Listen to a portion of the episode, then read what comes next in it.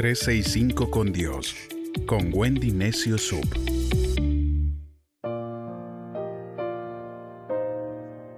de julio. El Dios que pelea tus batallas. Josué capítulo 6 versos del 1 al 4 nos dice, los habitantes de Jericó mantenían las puertas de la ciudad bien cerradas porque tenían miedo de los israelitas. Nadie podía salir ni entrar. Entonces el Señor le dijo a Josué, Jericó, su rey, y todos sus guerreros ya están derrotados porque los he entregado en tus manos. Los hombres que puedan pelear caminarán alrededor de la ciudad una vez al día durante seis días. Lo harán con siete sacerdotes que caminarán delante del cofre y cada uno con una trompeta hecha del cuerno del carnero. En el séptimo día caminarán siete veces alrededor de la ciudad y los sacerdotes irán tocando sus trompetas. Actualmente existen puertas en tu vida que están cerradas. Pero dice Dios que esas paredes están por caerse y que entrarás donde no era posible entrar. Las puertas que se encontraban cerradas por años comenzarán a abrirse. ¿Qué tienes que hacer?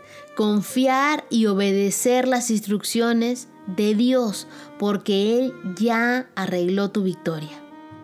La instrucción de Josué, la que recibió, era no esgrimir las espadas y pelear eran indicaciones un poco extrañas para alguien que esperaba luchar por la tierra prometida, ya que rodear la ciudad y tocar trompetas durante siete días no era precisamente la idea de una gran batalla. ¿Qué hicieron ellos? Obedecieron. Si tú quieres asegurar esa victoria en tu vida, obedece a Dios. Obedécelo día a día.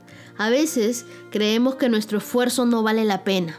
Nos cansamos de forzarnos para lograr el bien, y piensas, bueno, ¿para qué voy a perdonar? ¿Para qué voy a amar? ¿Para qué bendecir si no me ha dado resultado? No desmayes, confía un día más. Dios está convencido de tu victoria, pero tú también tienes que estar convencido. Con cada vuelta, los israelitas quedaban alrededor de Jericó, Dios seguramente les decía, ya los veo casi convencidos, pero necesito plena certeza al séptimo día, cuando les mandó a dar la séptima vuelta, seguro que alguien dijo, bueno, ahora es el momento. Nada nos separará de esa fe que deseamos ver que los muros caigan.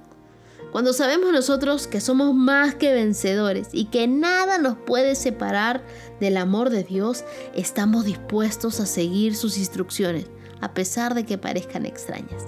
Esa fe y esa obediencia es la que nos va a dar la victoria. El libro de Colosenses capítulo 4 verso 2 dice, nunca se cansen de orar, oren siempre con gratitud. No podemos avanzar si tenemos una mentalidad de temor, una mentalidad de culpa o una mentalidad escasa. Toda batalla la ganamos primero en la mente.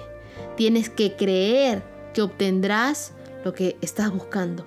Los gigantes se conquistan primero por dentro y después por fuera. David conquistó a Goliat en su mente antes de enfrentarse a él con su onda y sus cinco piedras. Josué, por la mente de conquista que tenía, pudo con su oración parar el sol y detener el día. Tus decisiones dependerán de con qué tipo de pensamientos la enfrentes.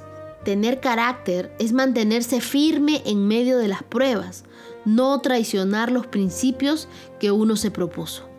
Los problemas desarrollan en una persona moldeable firmeza de carácter. Y cuando uno tiene un carácter firme, no pierde la esperanza por más oscuro que se vea todo. Si tú tienes un carácter firme, tus decisiones se mantendrán. El libro de Segunda de Corintios capítulo 4 versos del 8 al 9 nos dice, estamos acosados por problemas, pero no estamos vencidos. Enfrentamos grandes dificultades, pero no nos desesperamos. Nos persiguen, pero Dios no nos abandona nunca. Nos derriban, pero no nos pueden destruir. En medio de todas las dificultades, aprendamos a diferenciar lo externo de lo interno. Claro que podríamos estar atribulados en todos o en apuros, perseguidos y derribados, pero todo eso es externo. Es lo que el mundo podría hacernos sentir. Sin embargo, nuestra fe en la victoria que ya tenemos provoca que a pesar de todo eso negativo, no estemos angustiados, ni desesperados, ni desamparados, ni mucho menos destruidos. La angustia y la falta de paz, la desesperación de pensar que no podremos salir del problema y el desamparo de sentirnos abandonados nunca serán una realidad dentro de nuestro corazón. Si afirmamos una y otra vez que nada puede destruirnos, aunque seamos derribados, lo que vence al mundo es nuestra fe. Si las circunstancias te han derribado el día de hoy, levántate victorioso, porque en Dios nada puede destruirte. Esfuérzate en obedecerlo, en rodear los muros las veces que sean necesarias para que Dios haga su parte y Él se encargue del milagro. Solos no podemos, pero con Dios peleando nuestras batallas, venceremos. La Biblia dice en Segunda de Crónicas capítulo 32 verso 8, mientras que nosotros tenemos al Señor nuestro Dios y será Él quien pelee por nosotros. Gracias Dios, porque tú peleas por nosotros, tú nos defiendes, tú nos ayudas, tú estás Señor en medio del problema. No tengo por qué angustiarme porque tú tienes una respuesta, tú tienes una solución, tú harás algo que yo hasta ahora no he imaginado y no sé cómo lo vas a hacer, pero yo confío en Dios que tú estás peleando esas batallas por mí, Señor, y por cada persona que me escucha el día de hoy. Ayúdalos y pelea sus batallas.